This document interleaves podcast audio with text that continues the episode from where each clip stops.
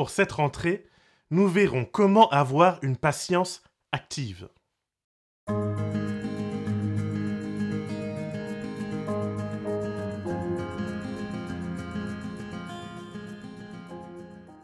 Bonne rentrée scolaire, universitaire et ecclésiale. Même si tu n'as pas pu prendre de vacances, l'été est quand même toujours une période particulière où notre rythme change un peu. Alors, le mois de septembre est l'occasion de se réinvestir dans nos activités et de pouvoir nous fixer un nouvel objectif. Pour la plupart d'entre nous, il s'agit simplement de survivre jusqu'à décembre. J'espère en tout cas que tu as pu te ressourcer durant cette période estivale et que ce mois de septembre, tu es prêt à affronter tes défis. Et si tu fais partie des quelques chanceux qui partent en vacances en septembre ou en octobre, alors profites-en bien et que le Seigneur te bénisse. En ce qui me concerne en tout cas, j'attends très bientôt un heureux événement. Je ne sais pas encore comment cela va impacter mon ministère, mais il est sûr qu'il risque d'y avoir du changement. Alors tant que je le peux, je profite pour continuer à cheminer avec toi. Si tu ne me vois plus pendant quelques semaines, tu sauras que je suis occupé avec ma famille et la bénédiction du Seigneur. J'ai essayé de prendre un peu d'avance sur ces capsules, euh, et ce durant l'été. Mais malheureusement, ça n'a pas été possible. Alors, ben, advienne que pourra.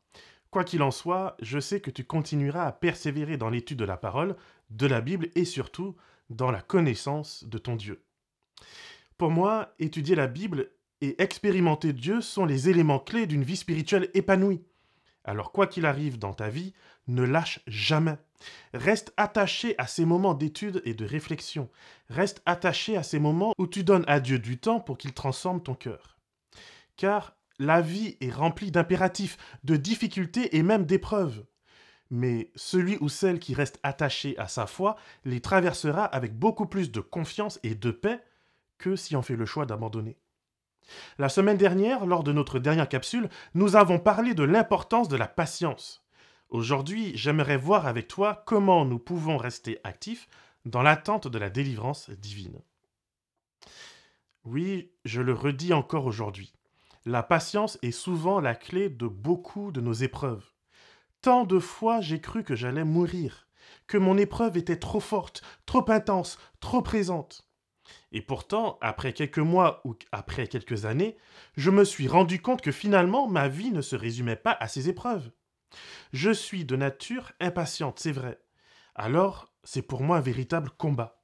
J'ai tendance à agir de manière impulsive, à me laisser emporter par l'émotion du moment et à partir très vite en guerre contre les injustices, qu'elles soient réelles ou perçues comme telles.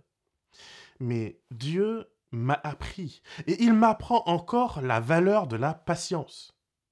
Mais soyons francs, que veut dire concrètement patienter et compter sur Dieu? Est-ce à dire qu'on ne fait rien? Est-ce à dire qu'on se laisse marcher dessus Qu'on se laisse écraser par l'épreuve Qu'on change de branche Qu'on change de voie? Eh bien, c'est là où le psaume 37 vient compléter et étoffer notre dernière conversation. Nous l'avions dit, David a patienté et il a fait confiance à Dieu pour sa royauté.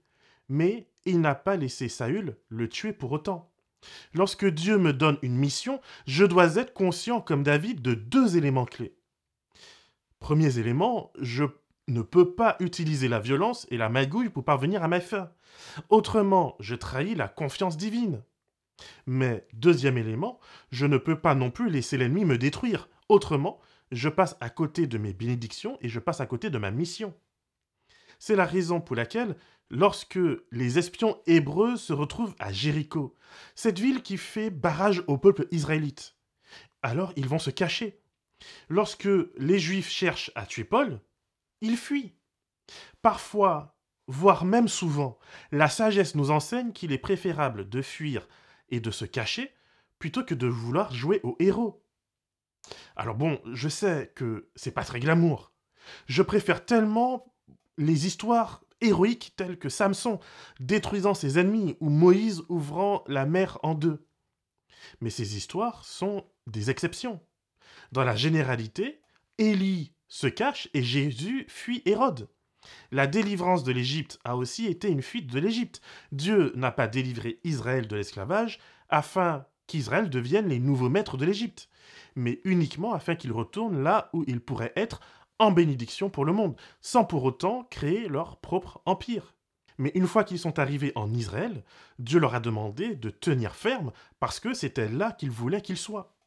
Donc tu vois, Dieu nous demande de partir lorsqu'il le faut, mais Dieu nous demande aussi de rester quand il le faut. Or, trop souvent, nous voyons la foi qu'à travers le prisme de la conquête, de la gloire, de l'abondance, comme dirait quelqu'un. Et lorsque nous voyons quelqu'un faire le mal et profiter, prospérer, réussir alors que nous sommes en fuite, alors que nous, nous sommes dans l'épreuve, dans l'humiliation, la tentation est forte de changer notre éthique, de se dire qu'après tout, ce n'est pas si grave, qu'après tout, tout le monde le fait, et que ben, nous aussi, nous pouvons rester en Égypte. On est sur le point de passer pour un blaireau, alors pourquoi ne pas goûter du bout des lèvres au plaisir de ce monde? Je t'invite à visualiser quelques instants la tribu de Lévi, la seule à ne pas participer au culte du veau d'or. Comment ont-ils dû se sentir? Quels sont les doutes qui ont dû traverser leur esprit? Comment leurs leaders et leurs responsables ont-ils pu les convaincre de s'abstenir de l'idolâtrie alors que tout le monde le faisait et passait du bon temps? C'est vraiment une chose que de patienter durant une épreuve que l'on sait passagère. Face, par exemple, au deuil, face à la perte d'un emploi, face à la destruction de son mariage. On passe, c'est vrai, un sale moment, mais on sait qu'il y aura une fin. En tout cas, c'est ce que tout le monde s'empresse à nous dire. Ça va bientôt finir. Mais selon moi, l'épreuve ultime, c'est de voir quelqu'un contacter son défunt et me raconter tous les beaux moments passés en compagnie de cet être cher, et savoir que ben, pour moi une telle option est impossible. Douter que cette option soit impossible. L'épreuve ultime, c'est encore d'entendre cet ami me raconter comment il a fraudé Pôle emploi, son ancien patron ou la Sécu, et me dire que, ben, moi, qu'est-ce que je fais dans tout cela? Si tout le monde le fait, est-ce que j'ai pas aussi la possibilité d'en faire un peu? Encore quelque chose de difficile, c'est dans mon mariage. C'est de le voir s'écrouler et de continuer à ramer alors que je pourrais passer à autre chose. Après tout, une de perdue, dix de retrouvée, n'est-ce pas? Vraiment, ce que je trouve dur, c'est de rester intègre à mes valeurs, à mon éthique, à ma foi, alors même que des personnes proches, même des personnes de confiance, des pasteurs, m'expliquent que faire un petit écart, eh ben, c'est pas si grave. Dans le psaume 37, David nous parle de beaucoup de promesses de Dieu, mais il a aussi conscience que toutes ne se réaliseront pas durant notre vivant. C'est la raison pour laquelle il va dire, par exemple, au verset 16, Mieux vaut le peu du juste l'abondance de beaucoup de méchants. Et oui, patienter sur la délivrance divine signifie parfois aussi que je vais vivre dans le peu, que je vais vivre dans la frugalité, que je vais vivre dans l'injustice et dans l'humiliation, dans l'humilité. Le peu du juste, c'est parfois le manque financier, mais cela peut aussi être le manque de reconnaissance. C'est passer pour le trouble fait, pour le coincé de service. C'est ne pas être de la religion la plus populaire, malheureusement. Et David sait que pendant que le juste, c'est-à-dire celui ou celle qui marche en bonne conscience avec Dieu, accepte ce peu, ce manque, nous pouvons être entourés par l'abondance des méchants et des injustes, c'est-à-dire des personnes qui méprisent l'éthique de justice et d'égalité du Christ. Et tandis qu'on invite le juste, c'est-à-dire le pauvre, à faire preuve de compréhension pour les manques qui viendront s'empirer dans sa vie, eh ben certains prennent des jets privés pour faire simplement 10 minutes de trajet. Alors face à toutes ces inégalités, ces injustices, David nous donne au premier verset son premier conseil. Il nous dit N'envie pas les autres, ne te mets pas en colère contre ceux qui agissent mal. Mais c'est difficile pourtant. Comment faire pour ne pas être en colère quand on regarde les injustices actuelles? Et en plus, je le sais, c'est pourtant dans l'air du temps. Avoir de sainte indignation, de sainte colère contre les riches, contre les patrons, contre le président, contre le réchauffement climatique, contre le patriarcat ou contre le féminisme, contre les hommes ou contre les femmes. Être en colère soit contre les riches qui veulent tout, ou contre les pauvres qui ne travaillent pas assez. Chacun se justifie de sa colère et finalement, celui ou celle qui n'est pas indigné, qui n'est pas en colère, passe même pour quelqu'un d'anormal. Comment peux-tu ne pas être en colère? Il me semble qu'aujourd'hui, pour exister, il faut une cause, il faut un combat, il faut une lutte. Si tu n'as pas de lutte, c'est que tu fais partie des classes privilégiées, tu fais partie des endormis. Et on te dira, comme disent les Anglais, check ton privilège. Dans Exode 32, Moïse qui est sur la montagne. Et pendant ce temps, la majorité du peuple d'Israël fait la fête et adore une statue. Pourtant, les éclairs continuent à déchirer le ciel. La présence divine semble non seulement être encore présente, mais puisqu'aucune punition immédiate n'est administrée, elle semble même encourager. Dieu doit profiter de la vue et se réjouir avec le peuple. Sûrement que Dieu ne peut pas être contre un peu de joie et d'amusement. En ce qui me concerne, cette scène me parle énormément parce qu'elle me renvoie à ma propre situation. Cette scène me parle de notre monde actuel. Tant de personnes sont persuadées de faire le bien, de suivre une éthique irréprochable, alors que Dieu est sur le point de tous nous juger. Pour beaucoup de personnes aujourd'hui, l'ennemi c'est toujours l'autre, mais on ne se remet jamais soi-même en question. Et justement, faire le bien, c'est parfois accepter de marcher seul. David compare les injustes à l'herbe des champs. Cela pousse vite, cela pousse fort, cela pousse en nombre, mais cela disparaît tout aussi vite. Et souvent, dans les plaines ou dans un champ, il se peut qu'il n'y ait qu'un seul arbre, entouré d'herbes vertes. Et peut-être que cet arbre doit se dire, mais j'ai un problème. Je ne suis pas comme les autres. Si tout ce qui m'entoure n'est que verdure foisonnante, alors mais pourquoi je suis là, moi tout seul, avec ma vieille écorce toute marron? Je suis laid, je suis gros, je suis lourd, je suis vieux peut-être. Pourtant, nous savons tous que cet arbre vivra bien plus longtemps que l'herbe qui l'entoure. Et c'est justement sur cette espérance que David nous invite à nous accrocher. Non pas passivement d'ailleurs, mais voilà, si on lit le texte, sa deuxième invitation. La première était de ne pas envier et de ne pas se mettre en colère, mais il se trouve que notre cerveau a tendance à faire exactement ce qu'on lui dit de ne pas faire. Si je te dis par exemple, ne pense pas à un cheval, hum, sois honnête, à quoi viens-tu de penser? Eh oui, à un cheval, normal. Donc il ne suffit pas de se dire de ne pas faire quelque chose pour ne pas la faire. C'est important, c'est vrai, d'avertir et de dire qu'il y a des précipices. Mais même si c'est un conseil utile et important, si tu conduis sur une route sinueuse, alors il me semble que ton moniteur d'auto-école t'a sûrement appris à te focaliser davantage sur la route que tu dois suivre plutôt que sur l'obstacle que tu dois éviter. Plus tu fixes l'obstacle et plus tu as des chances de te le prendre en pleine face. En ce qui me concerne, c'est vraiment une leçon que j'ai dû apprendre, et particulièrement dans ces occasions où je croise une autre voiture qui vient à vive allure. J'avais tendance à regarder pour voir si mon rétro passait ou si ça cassait. Mais évidemment, j'ai dû apprendre à gérer mon réflexe, j'ai dû apprendre à regarder plutôt la route où je dois placer mon véhicule pour pouvoir justement éviter de prendre mon rétroviseur sur la voiture qui arrive.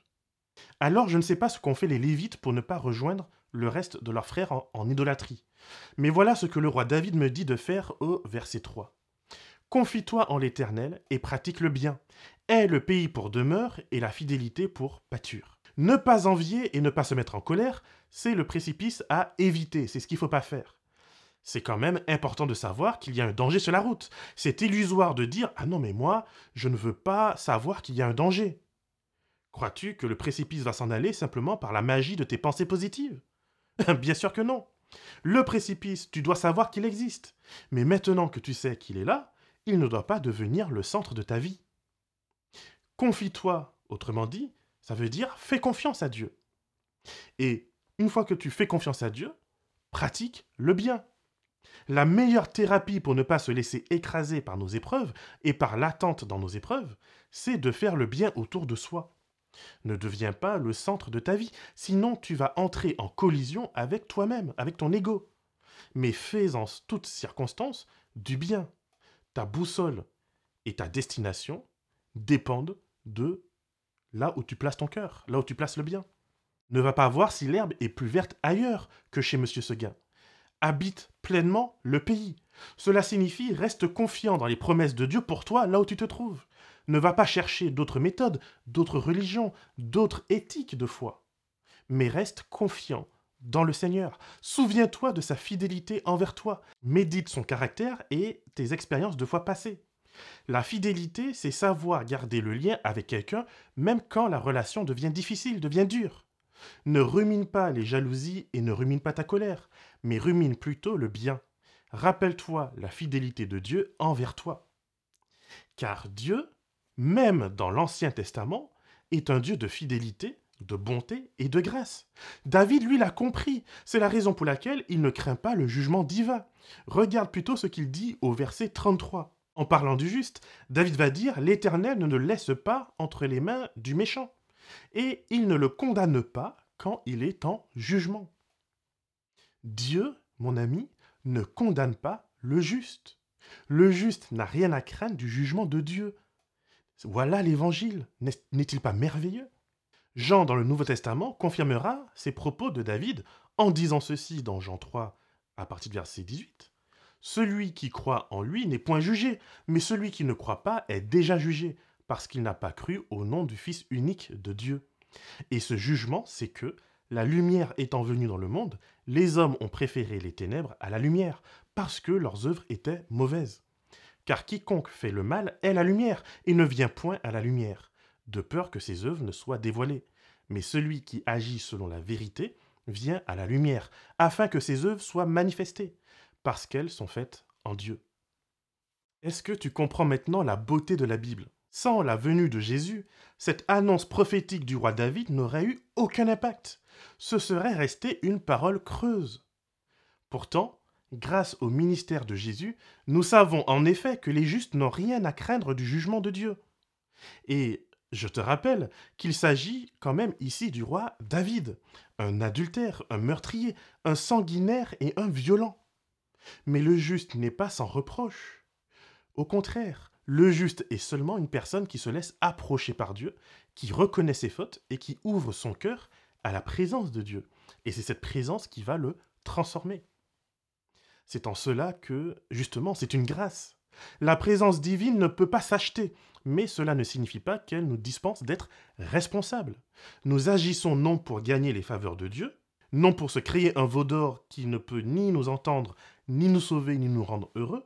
Non, nous agissons et nous faisons le bien car c'est notre manière de prendre nos responsabilités, d'assumer notre sens moral.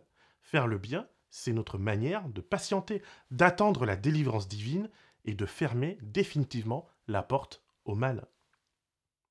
Quand je suis occupé à faire le bien autour de moi, je n'ai plus la place pour la médisance, pour la méchanceté, pour l'envie et pour la jalousie.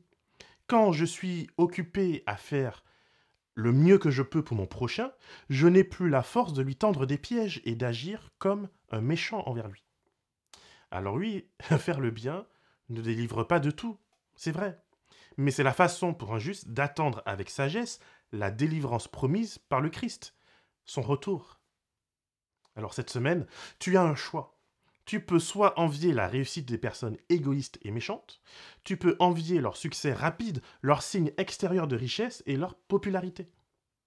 Ou tu peux te tourner vers Dieu, en sachant que ton succès sera peut-être plus lent, que ta richesse sera principalement probablement intérieure, et que tu ne seras sans doute jamais en une des magazines People. Mais voici ce qu'il y a à gagner. Le salut des justes vient de l'Éternel. Il est leur protecteur au temps de la détresse.